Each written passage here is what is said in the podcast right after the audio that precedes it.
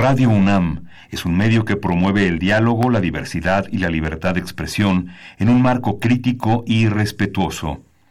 Los comentarios expresados a lo largo de su programación reflejan la opinión de quien los emite, mas no de la radiodifusora. Momento económico. Radio UNAM y el Instituto de Investigaciones Económicas presenta Momento económico. Un espacio para charlar sobre temas económicos que le interesan a usted. Acompáñenos.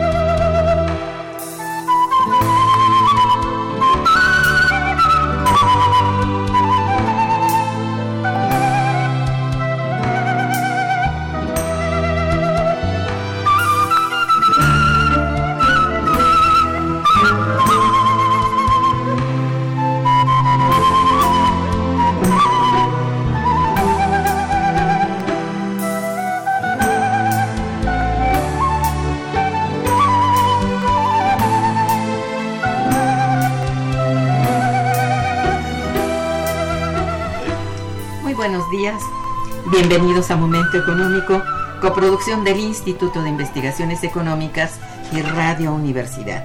Les saluda Irma Manrique, investigadora del Instituto de Investigaciones Económicas, hoy jueves 5 de septiembre de 2019.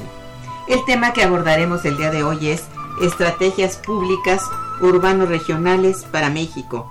Y para ello contamos con la presencia valiosísima de nuestros compañeros, el doctor Carlos Bustamante Lemos. Bienvenido, Carlos. Muchas buenos días. Y del maestro Rafael Antonio Olmos Bolaños. Gracias, Bienvenido, Rafael. Gracias, buenos días. Buenos días.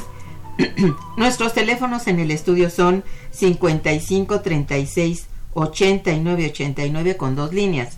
Y para comunicarse desde el interior de la República, contamos con el teléfono LADA sin costo 01800 505 2688 aunque debo decir que ya se quita el 01 por la marcación nueva y sería 800 505 2688. La dirección de correo electrónico para que nos envíen sus mensajes es una, una sola palabra, momentoeconómico arroba unam.mx. De nuestros invitados. Carlos Bustamante Lemus es doctor en filosofía en planeación de Estudios Urbanos y maestro en Planeación Económica del Desarrollo Urbano por la Universidad de Londres. Es licenciado en Economía por la Facultad de Economía de la UNAM. Es investigador titular de nuestro instituto adscrito a la Unidad de Investigación de Economía Urbana y Regional. Pertenece al Sistema Nacional de Investigadores de CONACIT y es miembro de la Asociación Mexicana de Ciencias sobre el Desarrollo Regional, Asociación Civil. Es profesor en la Facultad de Arquitectura y en el posgrado en Economía de la UNAM. Fue coordinador de este posgrado en nuestro instituto. Ha participado en diversos proyectos de investigación. Uno de ellos ha sido Potencialidades de Desarrollo Económico de las Regiones de México con el estudio de caso del Istmo de Tehuantepec. Algunas de sus publicaciones recientes son Actores Urbanos y Políticas Públicas y también potencialidades de desarrollo, políticas públicas y desarrollo territorial sustentable. Rafael Antonio Olmos Bolaños es técnico académico del Instituto de Investigaciones Económicos, adscrito a la Unidad de, Investigación de Economía Urbana y Regional. Bienvenidos, pues. Muchas gracias. Muchas gracias. Del 10 al 12 de septiembre, en el Instituto de Investigaciones Económicas, tendrá lugar el vigésimo noveno seminario de Economía Urbana y Regional. La coordinación estará a cargo de nuestro compañero, el doctor Carlos Bustamante Lemos. El seminario tiene como tema central estrategias, estrategias públicas urbanos regionales para México en la cuarta transformación. Se trata de un evento académico de gran relevancia y coyuntura económica, si tomamos en cuenta todo lo que es necesario para realizar en dicho tema en el contexto de la llamada cuarta transformación. De acuerdo con el programa del seminario, participarán personalidades del sector público y sin lugar a dudas esto enriquecerá muchísimo el debate. De tal manera es que para dar inicio a este programa eh, y apegados a la problemática urbana que nos aqueja actualmente, pido a nuestro compañero y amigo Carlos, así como a Rafael, quien también forma parte de este evento, compartan con nosotros en general objetivos de este, de este seminario, subtemas, etcétera, que ustedes consideren suficientemente necesarios de conocer y quienes participan también en términos generales. Y bueno, finalmente, ¿cómo está estructurado el seminario? Con mucho gusto, Irma. Buenos días a, todo el auditorio que, que, tiene bien siempre escuchar este tan interesante programa, cosa que agradecemos. miren, el Seminario de Economía Urbana y Regional eh, en esta ocasión funciona ahora ya en su vigésima novena edición, dado que nosotros digamos, este seminario lo fundamos desde el año de 1986.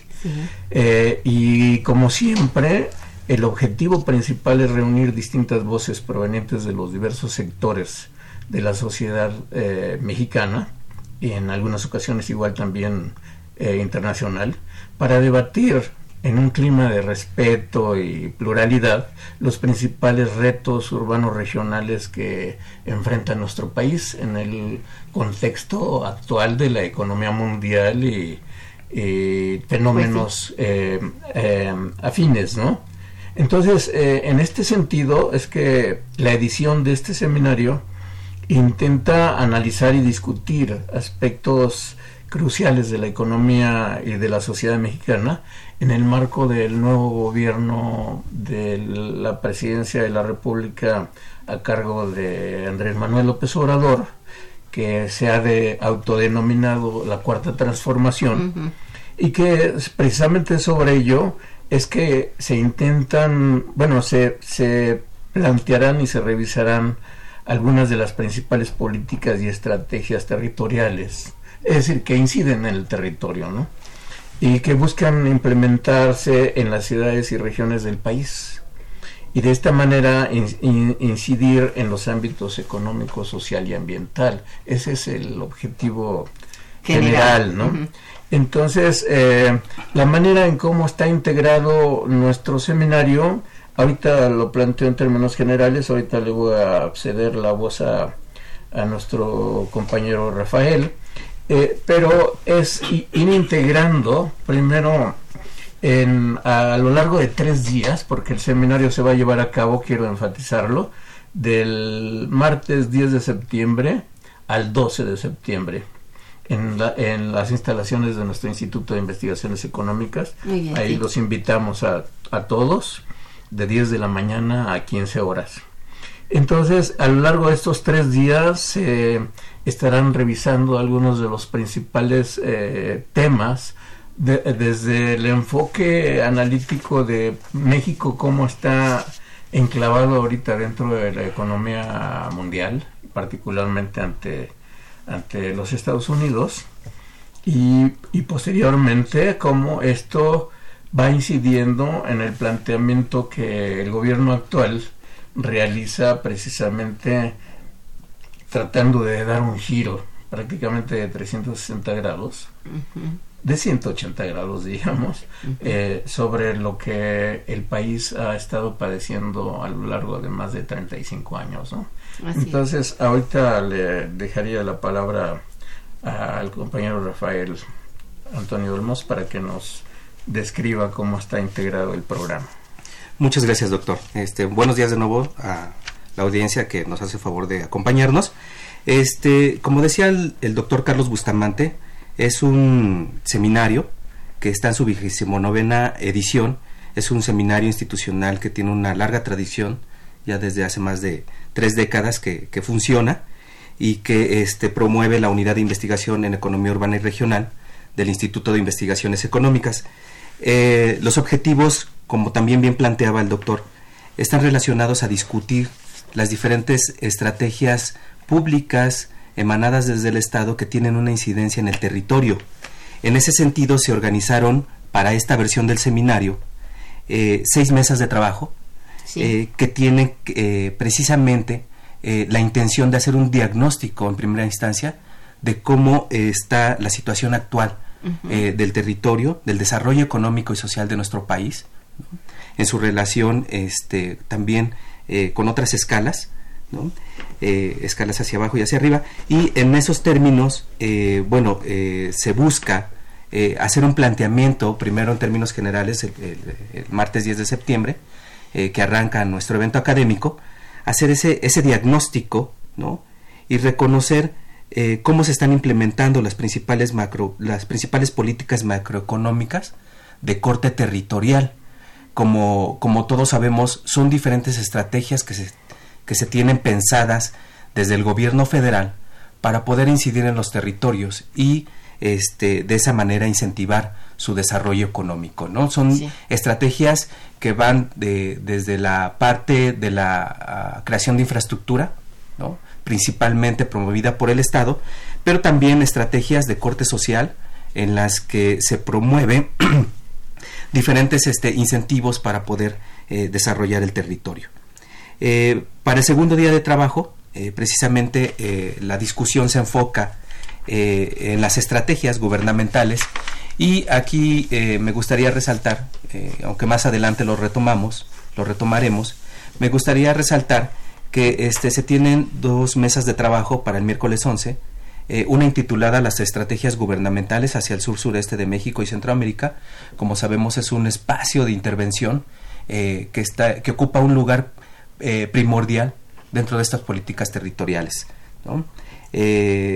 Eh, la segunda mesa de trabajo para ese día también tiene que ver con infraestructura, pero también se enfoca a temas eh, de tipo social, como el tema de la migración, y también se pretende hacer una evaluación desde la mirada de los expertos en qué papel está jugando el medio ambiente ¿no? en esos términos, cómo se está eh, incorporando el ambiente en esta, en esta administración del gobierno federal.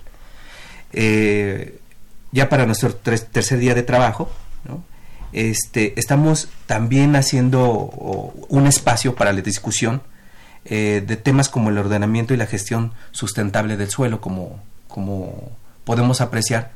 Eh, parte de la política pública trata de hacer un reordenamiento de este recurso, este, sobre todo eh, con mayor énfasis en cómo, cómo a través de instrumentos ordenar, ordenar la ocupación del suelo.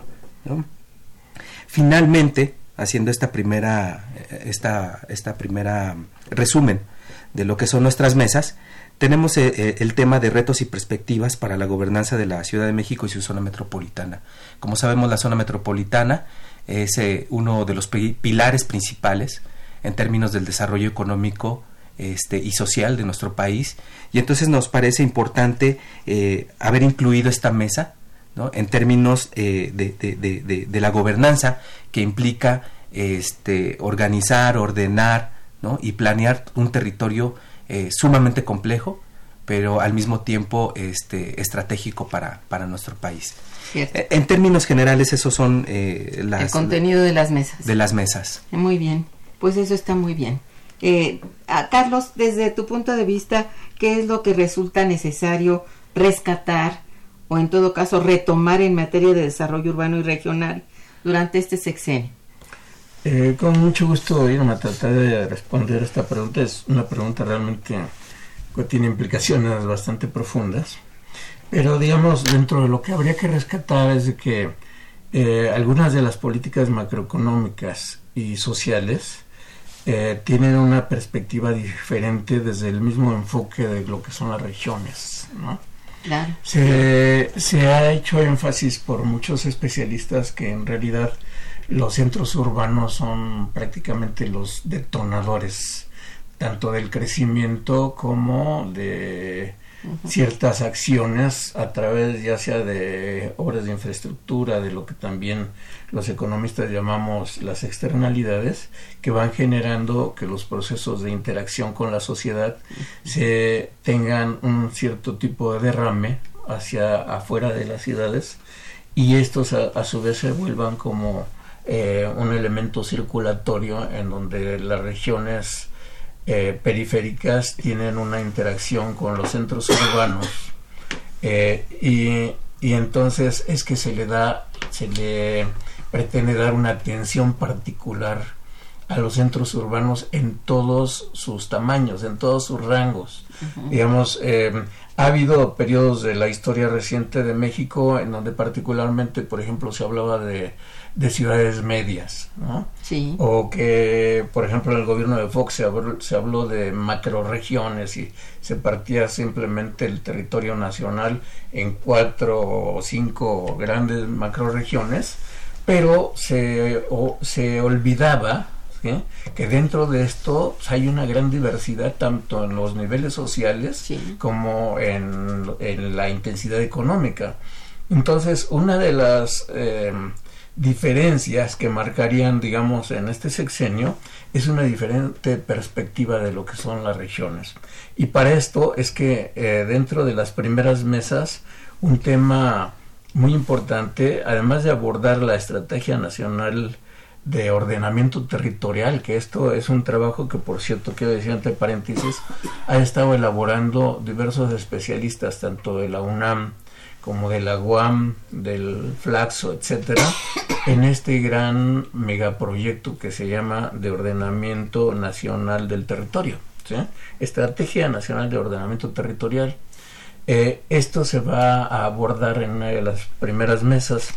Y luego en, en otra de la, eh, dentro de estas políticas macroeconómicas hay también otro enfoque que aquí se ha enfatizado mucho de que tiene que ver mucho con el territorio. Por ejemplo, el ataque que se ha hecho desde un principio a los guachicoleros tiene una incidencia enorme para el territorio nacional en su conjunto, porque digamos en los lugares en donde se ha detectado la mayor intensidad de fuga o de extracción pirata de de, los energéticos, ya sea gasolina, petróleo o gas, eh, están incidiendo mucho en el territorio. Entonces esta atención que se está dando es muy importante tomarla en cuenta de que este planteamiento macroeconómico, por decir así, enfocado al sector energético, tiene muchas implicaciones de carácter territorial, ¿no? Eh, y luego eh, otro giro importante que en sexenios anteriores simplemente había quedado en enunciados es la atención hacia el sur sureste. Nosotros recordamos, por ejemplo, que durante el gobierno de Fox se intentó hacer un planteamiento de lo que sería el, el em, ¿cómo se llamaba este proyecto del el Plan Puebla-Panamá, ¿sí? Eh, que en realidad se, el planteamiento fue al final del sexenio de Fox y tuvo y fue de resultados fallidos porque inmediatamente los países centroamericanos, aunque vecinos eh, de nuestro país, entendieron en términos eh, de geopolítica las inconveniencias que tendría para Centroamérica con una ventaja supremacista hacia los Estados Unidos y lo rechazaron, ¿no? Entonces, este proyecto quedó olvidado, que incluso intentaba rescatar intenciones que desde principios del siglo XX se venían dando hacia el sur-sureste. Eh, se volvió a retomar en el sexenio pasado con la declaración de, zonas económicas especiales, que igual también tuvo eh, un intento demasiado eh, escaso tanto en presupuesto como en la determinación de cuáles serían esas zonas especiales, de tal manera que ahora se toma con un enfoque mucho más sustantivo, ¿no? de cómo realmente se puede recuperar el sur-sureste, digamos, eh, conociendo más a fondo el potencial que tienen las regiones dentro de esta macroregión sur-sureste, y eh, dotarla de una infraestructura básica que históricamente ha carecido. Ha habido mm, diferentes voces eh, en sentido contrario en términos de que se va a afectar enormemente la, la ecología del sur sureste, que no tenemos grandes zonas selváticas y boscosas de vegetación, etcétera. Pero creo que eh, estas voces en realidad a mí me parece que tienen más un elemento político que en realidad técnico. Es la cosa. Eh, y, lo fundamental, y yo creo de la estrategia, es de que históricamente se ha demostrado que a través de infraestructura, ya sea caminera, ferroviaria, es que puede ser el principio de una integración económica y social de la región. Otra gran macro, eh, macropolítica, por decir así, es la política de bienestar, de bienestar social, y que se da desde el territorio. Ahí es donde yo quería hacer énfasis de que ya no solamente son ciudades medias, ya no solamente hablamos de zonas metropolitanas, sino de pequeños centros de carácter local y regional, a través de un eh, proyecto que hace, digamos, unos 30 años tuvo éxito en el estado de Tabasco, que se llamó el proyecto de centros integradores, en donde a través de dotar de ciertos elementos de infraestructura, tanto económica como social, en localidades, estas podrían generar una interacción en su entorno y tuvieron un éxito, pues digamos, obviamente limitado al estado de Tabasco, pero ahora este mismo proyecto se plantea a nivel nacional y ya se, ya, se ha puesto en marcha y parece ser con una buena aceptación de la comunidad que eso también era muy extraño en sexenios pasados, ¿no? Digamos, este tipo de, de, políticas macroeconómicas y que aterrizan en el territorio van a ser una base importante para darle un impulso a la economía mexicana y de recuperación de los niveles tan deteriorados que tenemos en, en la cuestión social y, ecológica. Muy bien. Esto, fíjate, todo esto que explicas da pie para entender cómo se está haciendo la política en este momento a nivel eh, urbano regional. Sobre todo regional, diría yo, en este caso, ¿no? Así es. Sí. Y ya después veríamos la cuestión urbana y metropolitana. Que sí, claro que sí. Eh, ajá.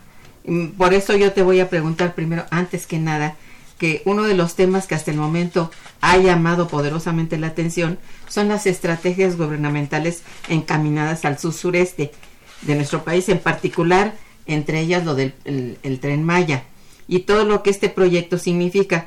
¿Cuál es, en tu opinión, con relación mm, primero a este conjunto de estrategias para esta región de nuestro país y desde luego en cuanto al tren se refiere? Sí, mira, ahí yo podría eh, dividir en dos eh, grandes secciones esta atención hacia el sur-sureste. Primero, eh, yo en lo personal, y tengo, tengo, elementos para decirlo, la península de Yucatán no debería de considerarse como sur-sureste. Es una región totalmente diferente, tanto en términos históricos, culturales y, y, de, y de fisiografía. Diferente totalmente a lo que sería Veracruz, Guerrero, Oaxaca, Chiapas, totalmente, ¿no? Entonces, yo más bien hablaría del sur-sureste, refiriéndome a estos últimos estados, y península de Yucatán. ¿Sí? Pero ambos tienen una historia más o menos similar por tener una relativa lejanía con el centro del país y con el poder central de los gobiernos federales, entonces han tenido una atención realmente marginal. En el caso de Tabasco y Chiapas ha sido más bien por oleadas que se le vuelve a dar cierta atención, ¿no? Primero recuerdo con el general Lázaro Cárdenas que sí le dio una atención a Chiapas, a Campeche con obras de infraestructura, para no solamente para rescatar y atraer esas regiones, sino para dar una seguridad en el ámbito inclusive estratégico de soberanía nacional, porque estaban totalmente despoblados. Entonces la política de Lázaro Cárdenas principalmente era crear obras de infraestructura y asentamientos humanos, que no había. Entonces esto se retoma después con Echeverría y nuevamente se vuelve a olvidar. Y lo mismo sucede con eh, la península de Yucatán. Esto desde la época de Porfirio Díaz, que fue durante ese gobierno eh, dictatorial que se terminó con la rebelión maya, que dio origen a la, guerra, a la llamada guerra de castas, fue que a través de obras de infraestructura sentaron un pontón, digamos, una fortificación en lo que ahora es la ciudad de Chetumal, para bloquear el abastecimiento que hacían los piratas británicos asentados en lo que ahora es Belice y que le suministraban este, eh, municiones y alimento a, los mayas rebeldes. Entonces, al asentarse ahí esa fortificación, prácticamente se terminó la guerra de castas, pero a partir de ahí fue que hubo una división en dentro de la península de Yucatán, quitándole el gobierno federal lo que después fue territorio de Quintana Roo y ahora es estado de Quintana Roo, y dándole a Campeche el carácter de entidad federativa y rezagando a Yucatán como estado solamente a la parte principalmente árida, ¿no? Entonces todo esto, si usted nosotros volteamos un poco a esa historia, veremos cómo es que se conforma de manera ya territorial y política y luego también el desarrollo económico de estas dos regiones. Entonces, eh, ahora el tren Maya me parece que es una obra crucial porque existía unos tramos ferrocarrileros en una parte de Yucatán, pero que no estaban integradas al resto del país. Eh, entonces, el planteamiento de un proyecto de tren Maya yo creo que es bastante interesante, y además importante.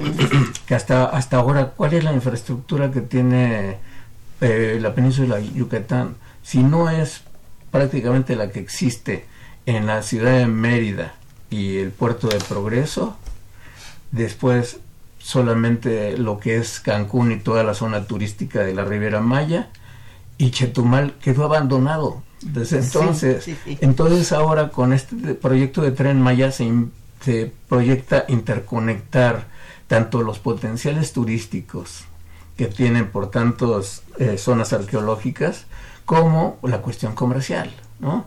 Y esto obviamente sería un detonador del crecimiento de actividades en toda la región de la península de Yucatán. Esto interconectado a su vez con Chiapas y que se pretende después conectarlo hacia la refinería de Dos Bocas en Tabasco, ¿no? Entonces, todos esos proyectos son, a mí me parece, súper interesantes y que por décadas habían quedado en el olvido. Yo tengo la impresión, yo no sé, tú me vas a, corregir, que no, no son suficientemente conocidos. Y de ahí resulta, un, bueno, la crítica muy acerba acerca de por qué estos dos puntos, ¿no? Eh, lo de Dos Bocas y lo del Tren Maya parecen desconectados Parece no tener más que un capricho de presidente que quiere desarrollar esto o aquello. Ahora la explicación que has dado tiene suficiente sentido de integración. Claro. Esto es de integración regional. Entonces, muy, muy, muy importante, yo creo, ese plan. Sí, Rafa. Este, sí, a mí me gustaría este, rescatar lo que dice el doctor Carlos Bustamante en términos de la importancia de la infraestructura que tiene ahorita eh, eh, para las políticas públicas. Eh, desde el gobierno federal. Eh, ahorita quisiera eh, nada más mencionar que son diferentes los proyectos ¿no? que se están pensando para este sexenio y muchos de ellos se enfocan al sur sureste de México. Pero sí no habría que olvidarnos, nada más por, por, abrir un paréntesis, de que hay diferentes proyectos de infraestructura este, energética, plataformas de exportación, etcétera, que se están pensando y que buscan tener un impacto en el territorio. Esa en una primera instancia, ¿no? Porque lo que estamos viendo es eh, en este momento la importancia del Estado eh, nuevamente a retomar un papel como ejecutor y promotor de la obra pública para el desarrollo, el desarrollo regional.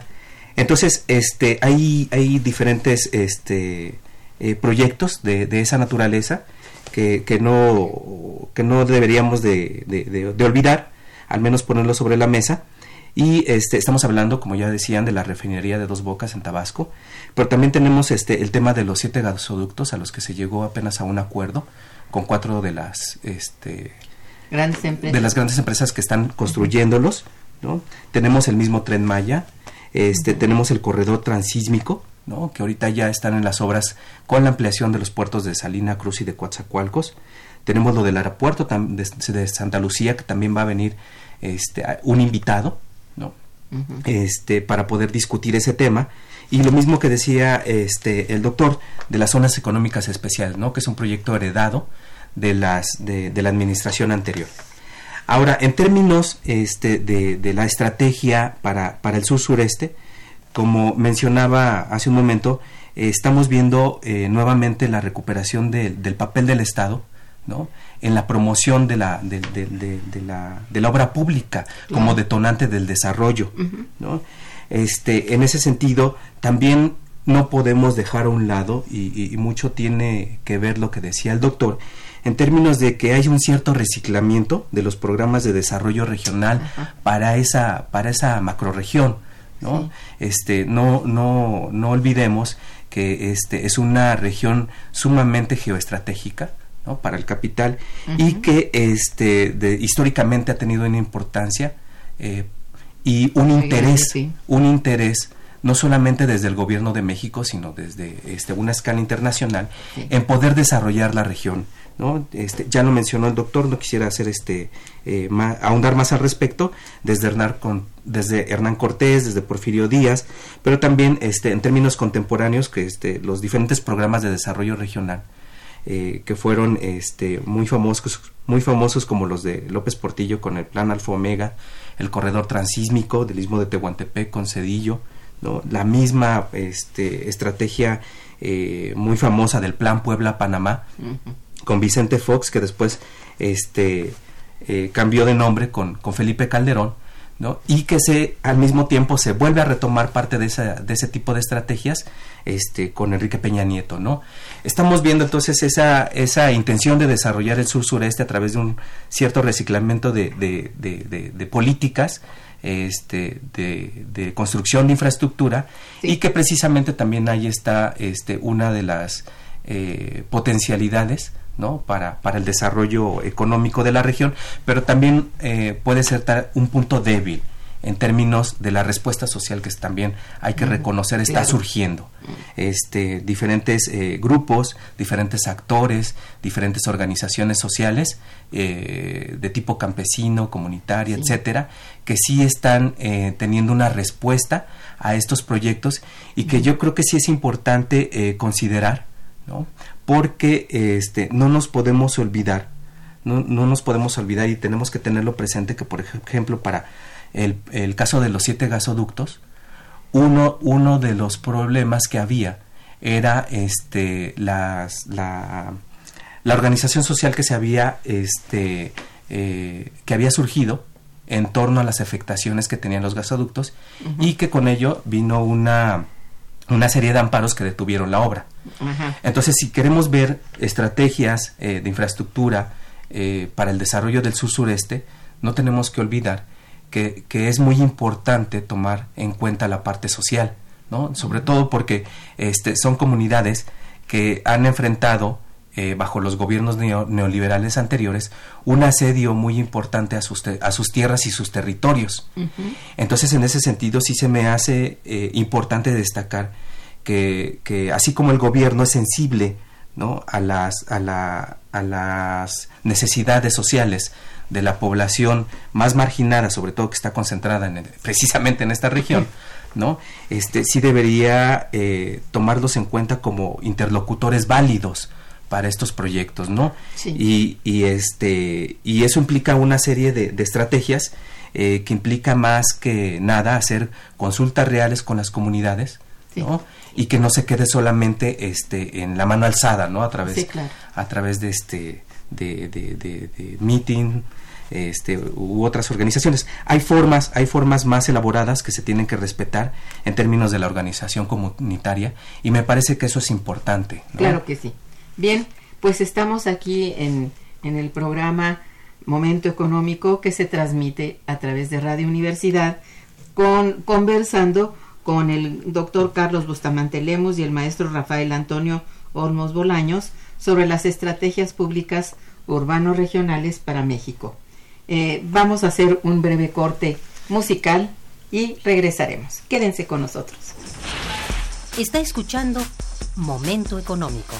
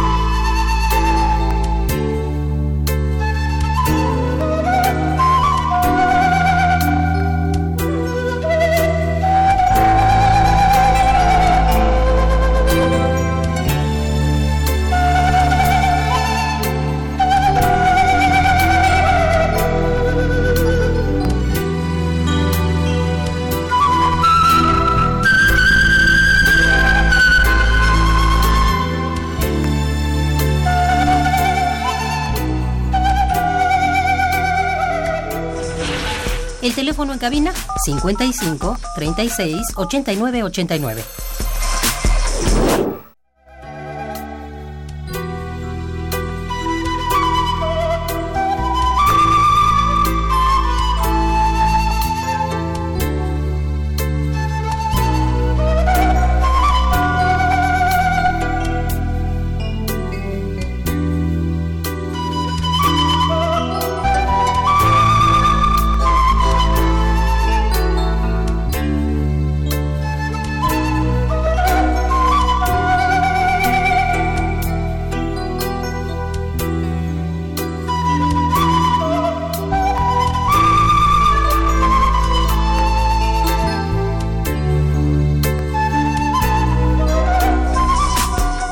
Continuamos en Momento Económico.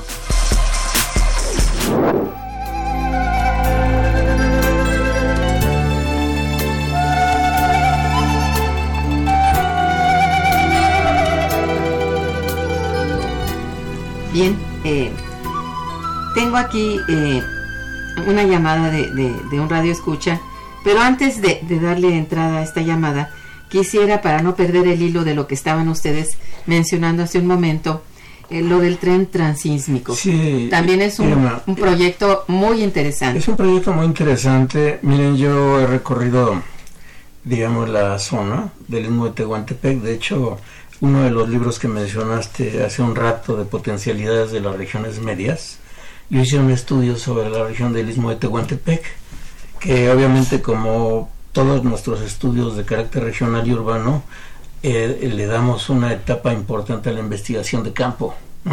Entonces, eh, yo eh, tratando de conocer bien el trayecto del, del ferrocarril transísmico actualmente existente y muy cantado, eh, me puse a investigar y curiosamente, por ejemplo, en, en Coatzacoalcos, ni siquiera los agentes de tránsito conocían dónde estaba la terminal del ferrocarril del ferrocarril en Coatzacoalcos bueno. hasta que descubrí que estaba dentro de las instalaciones de una de las refinerías ¿sí?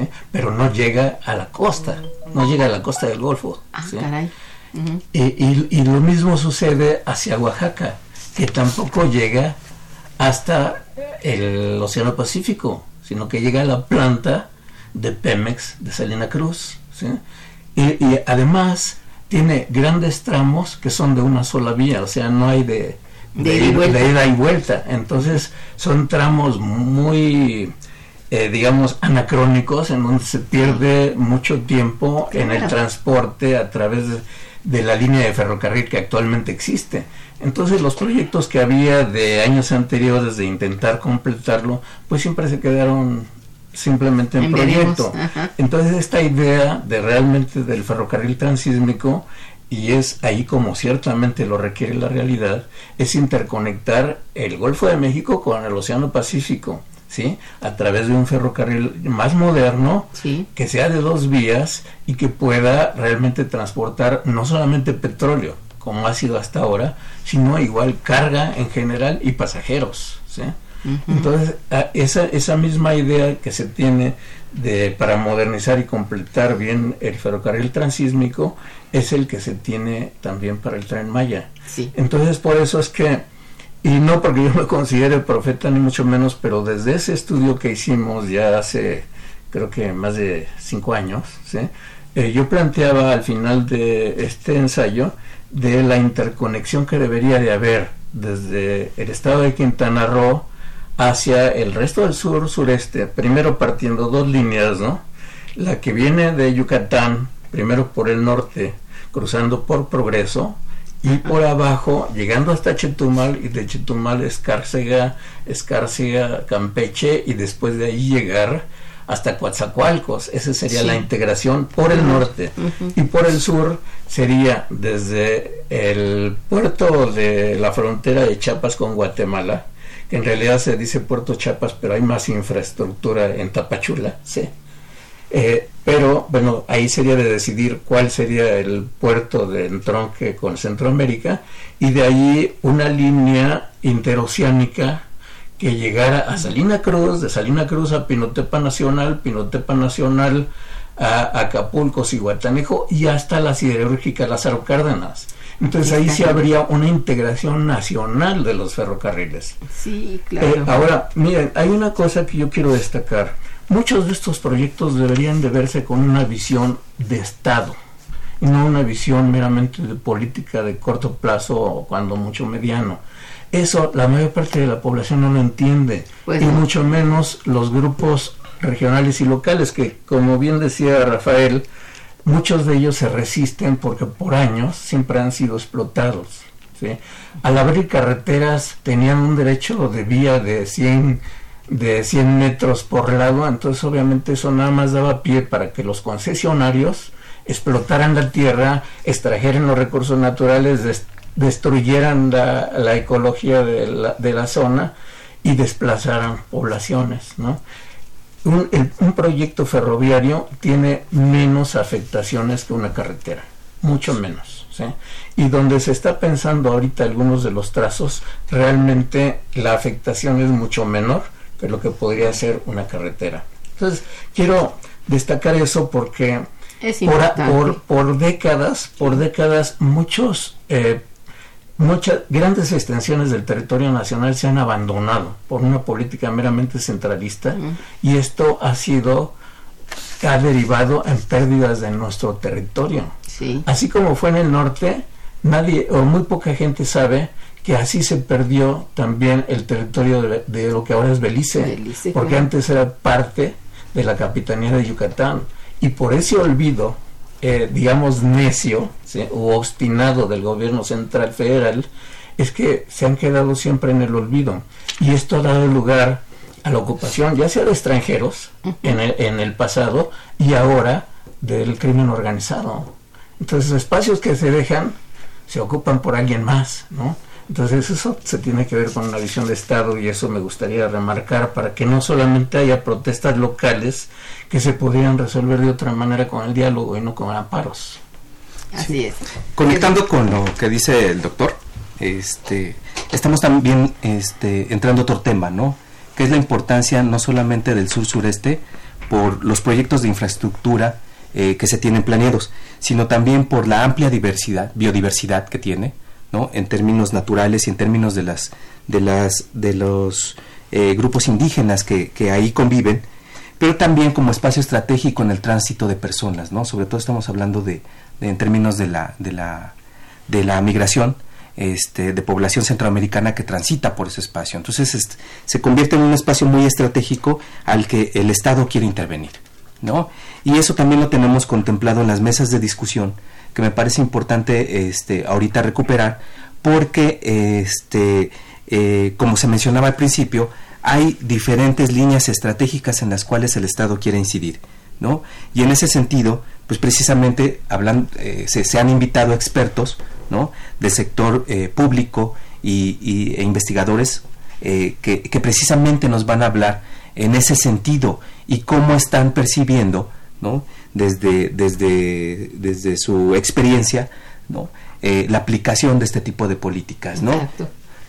Entonces, Bien. este, eh, con eso cierro. Sí, sí, sí me, sí me gustaría recalcar este, la importancia que estamos viendo para esta región y que precisamente este, está contemplada dentro de nuestro seminario, ¿no? Que como, Ah, muy bien. como lo mencionábamos, este, Están es- todos invitados. estamos, escuchar con- esto, sí. estamos invitando cordialmente. Muy bien. Eh, Eric Ochoa eh, felicita a los invitados y al programa. Gracias, señor Ochoa. Y hay una reflexión que hace. Dice, hay necesidad de una reclasificación socioeconómica y estadística municipal para obtener análisis más precisos que puedan establecer políticas públicas adecuadas para todas la- las zonas, ¿no? Precisamente eso es lo que está visualizando este gran proyecto que se llama la Estrategia Nacional de Ordenamiento Territorial, Ajá. porque se está viendo sobre la base del potencial territorial Sí. que tiene el país en Sí. sus diversas características, la infraestructura con la que actualmente se cuenta y las posibilidades de conjuntar recursos, tanto públicos como privados, para de ahí, in- eh, digamos, reforzar esta idea de un ordenamiento territorial que anteriormente no se tenía ese concepto, Claro. sino de manera limitada, ¿no? Claro. Desde ahí, digamos, es que se deriva este gran proyecto con ese propósito. Ajá. Este, bueno, aquí pasando un poquito más adelante, ¿cuáles serían entonces algunas de las propuestas en cuanto al desarrollo urbano? Bueno, eh, en términos de las propuestas, digamos, nosotros tenemos algunas, pero las queremos poner sobre la mesa precisamente por los temas que estamos proponiendo para el tercer día particularmente, ¿sí? en donde primero partimos de una mesa que le estamos denominando ordenamiento y gestión sustentable del suelo, en donde nos va a acompañar el director de eh, suelo instituto del, Instituto Nacional. de Suelo Sustentable. Esto es eh, es una es un instituto que depende de la SEDATU, de la actual SEDATU que está tan desprestigiada, ¿no? del actual SEDATU y en donde tenemos a la, a la cabeza está el doctor José Alfonso Iracheta Carrol que es un conocedor de esta problemática y está haciendo planteamientos bastante interesantes que ahí es donde los vamos a, someter a consideración. Igualmente también está el maestro, el ingeniero Gabriel García Hernández, que es el responsable de los programas integrales de desarrollo del gobierno federal, ¿sí?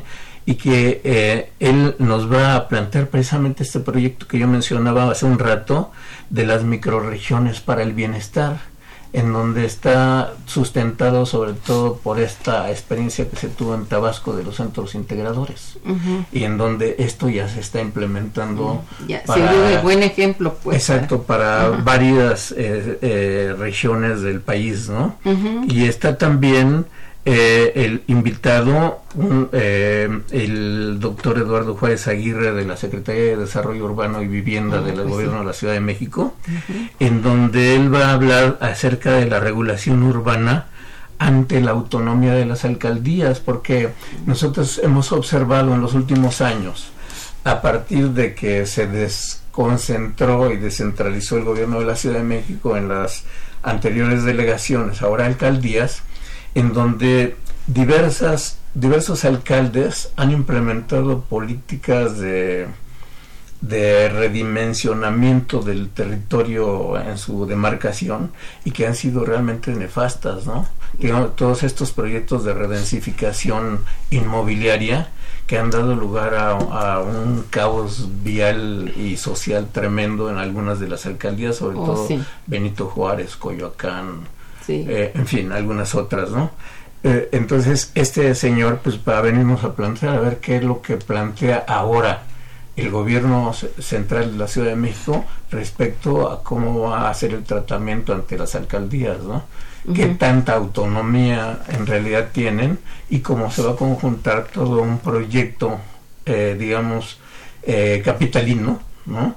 De ordenamiento del suelo y, la, otra, ya este, la otra mesa intenta atender la cuestión de los retos y perspectivas para la gobernanza del, de, la, de, la, de la Ciudad de México y de la zona metropolitana, que ha sido también un aspecto neurálgico para el desarrollo, ¿no?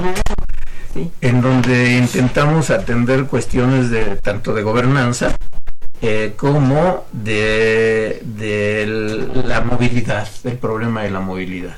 Así es. Que es bastante complejo, todos lo sufrimos. Mira, acerca de, de esto ah, nos habla una eh, persona frecuente en, en, como participante entre los radioescuchas, la señora Hilda de San Román, que los felicita por el tema y el programa también. Gracias. Gracias. Gracias. Dice, compañías como Nestlé están promoviendo el café robusto que no tiene problema en su cultivo con la insolación, eh, contrario al café arábica, arábica que es de mejor calidad y el cual necesita para su cultivo la sombra de los árboles del bosque. Al promover el cultivo del café robusto hay que tener cuidado porque esos desarrollos tienen un impacto negativo en el medio ambiente bueno, es una observación. Pero, posiblemente tiene razón. Eh, eh, me parece muy pertinente la, la pregunta, pregunta comentario. Este, en ese sentido se conecta precisamente con lo que mencionábamos para, la, para las diferentes estrategias, en este caso del sur sureste, y que este, hay que valorar precisamente eh, qué tipo de, de, de, de, productos, qué tipo de estrategias existen, ¿no? En ese sentido, eh, yo, al igual que el doctor, he recorrido varios de los municipios del Istmo de Tehuantepec y si hay una preocupación sustancial por parte de las comunidades en términos de ese tipo de, de, estrategias económicas por parte de, Nestlé, ¿no? Que, que sí atenta finalmente contra la este, biodiversidad, ¿no? Al, al, promover un producto, ¿no? Que este, no solamente es de menor calidad, sino que no requiere las condiciones de biodiversidad, ¿no? Que sí están este, eh, eh, relacionadas con el cultivo de la, de la calidad arábiga del café, ¿no? Exacto. Y sí es una preocupación importante, me parece muy pertinente. Exacto. De hecho, vamos a tener en una de estas mesas, que sería el, el segundo día, la participación de una diputada por el distrito 7 que es de Ixtepec, Oaxaca, ¿sí?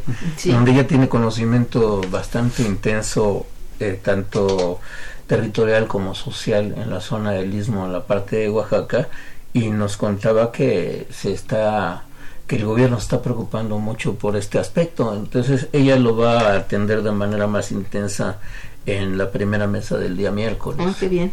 Ella también nos adelantaba que ya dentro de este proyecto de en, el, en la zona del istmo, ya en la actualidad ya hay comprometidos ocho desarrollos industriales en el trayecto del istmo de Tehuantepec, cosa que ya es bastante alentador el panorama, ¿no? Pues sí, claro que sí. Hay otras llamaditas que, si ustedes me permiten, voy a leer. Adelante, por favor. Eh, Jesús Gallegos también los felicita mucho y dice, no estoy de acuerdo con el tren Maya, pues el impacto ambiental será mayúsculo. Bueno, en realidad yo podría decir que todavía no conocemos a fondo cuál es el proyecto definitivo del trazo del tren, porque en realidad la información se ha reservado bastante. Yo conozco en lo particular dos eh, anteproyectos de trazo y creo que hay tramos en realidad cortos y son no, no son muy nutridos los que tienen una posible afectación al, medio ambiente, pero en realidad dentro de todo el trayecto, a mí me parece que esos, tanto Fonatur como los gobiernos estatales y locales, lo están negociando para ver que esta afectación sea menor.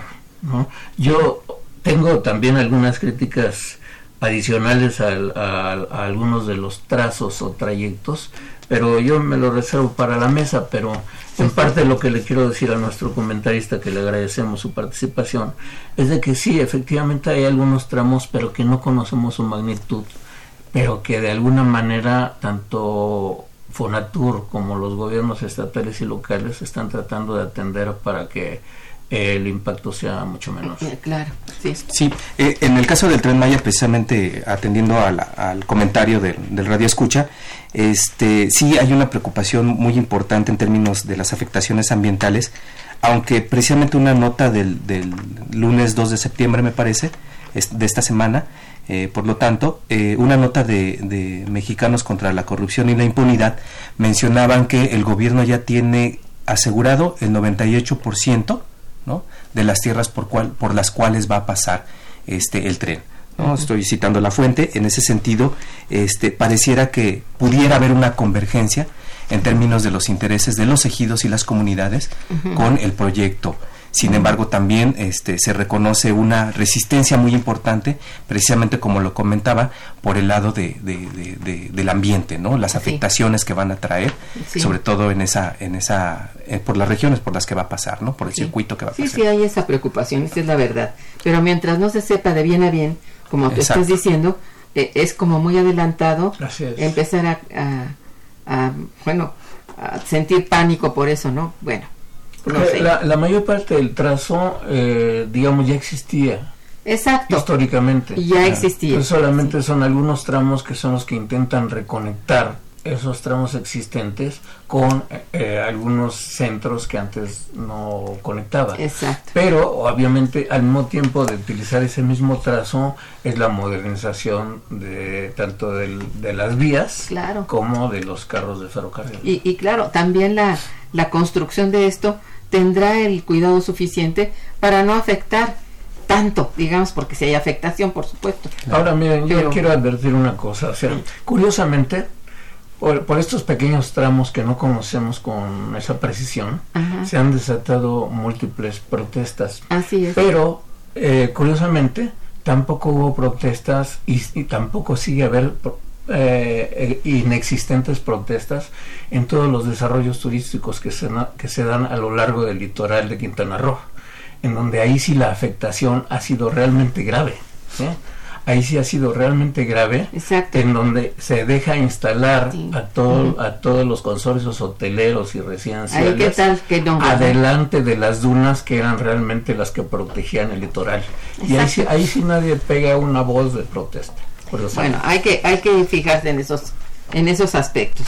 Eh, don Carlos Pineda pregunta el costo de inscripción del seminario.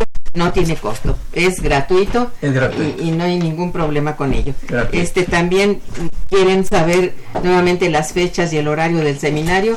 Eh, las fechas son del 10 10, 11 11 y y 12 de 12. septiembre, o sea, Ajá. la próxima semana, martes, miércoles y jueves, de 10 de la mañana hasta las 15 horas, 3 de la tarde. Atendida señorita Sandra Romero.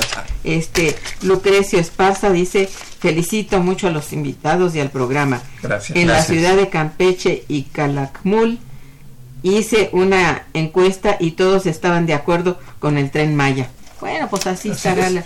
Están de divididas las- eh, Las opiniones. bueno, aunque ya tenemos solamente dos minutos de programa, eh, uno de los cuestionamientos más frecuentes acerca del tema que nos ocupa aquí, si existe un mayor desarrollo urbano, deberá existir una mejor calidad de vida, ¿es Así cierto? es, Basada es. en una mayor cantidad de fuentes de trabajo y así mayor productividad.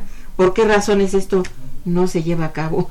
Digo, no es por nada, ¿no? Pero Desgraciadamente, es el- la gran pregunta, ¿no? Desgraciadamente en la, en la Ciudad de México y su zona metropolitana se ha dejado crecer totalmente de manera irrestricta Sí. los asentamientos humanos y las actividades informales. Sí. Estas, como ya lo he dicho en otras ocasiones y aprovechando también el espacio que ustedes eh, amablemente nos proporcionan, lo he dicho de que la cuestión del, del deterioro de calidad de vida está afectado también dentro de muchas cosas, ¿no? ya no solamente por, por salarios, eh, eh, el costo de los desarrollos inmobiliarios, etcétera, etcétera, es por las actividades informales que se establecen en vía pública y que realmente están eh, cada vez más restringiendo los espacios de libre tránsito de toda la ciudadanía, tanto peatones como pasajeros, como eh, automovilistas y camioneros. Entonces todo esto, mientras no se atienda el ordenamiento del espacio, que es sobre todo espacio público para la ciudadanía, la calidad de vida en la Ciudad de México va a se va ser pésima, ¿no? Sí, claro. Sí. Y esto es muy importante recalcar. Sí. Y tú lo has dicho ya en otros programas aquí. Y la No nos- movilidad ya no solamente Ajá. si los si se si se si se negocia con los microbuseros y. y taxistas, sino cuál es la calidad de vida que se va a dar en vía pública para todos, porque taxistas, microbuseros, autobuses concesionarios, todos utilizan espacio público sin pagar un solo peso. Ahí está la cosa. y precisamente habría, este- que, habría que ser muy consecuentes con ello, eh, porque ya, digamos, esto ha llegado a un punto en que si la gente no colabora, no quiera tener tampoco toda la ventaja. En este caso es el de las tarifas y todo eso, que no promete ni siquiera mejor calidad de- del servicio. Si están Así que- perdiendo competitividad, pues Sí. que se modernicen. Exacto. Claro. Bien, pues les agradezco muchísimo que hayan asistido aquí al programa a hablar sobre este seminario que siempre es muy, muy importante. Les felicito por ello. Muchas y gracias. bueno, Gracias. también eh, a nuestros radioescuchas les agradezco mucho su participación y su atención. Estuve en los controles técnicos, Socorro Montes, gracias. En la producción y realización, Santiago Hernández y Araceli Martínez. Gracias, chicos. En la coordinación y conducción, una servidora Irma Manrique, quien les desea muy buen día, pero mucho mejor fin de semana. Gracias. Muchas gracias. Gracias. Momento económico. Radio UNAM y el Instituto de Investigaciones Económicas presentó Momento económico. Momento económico.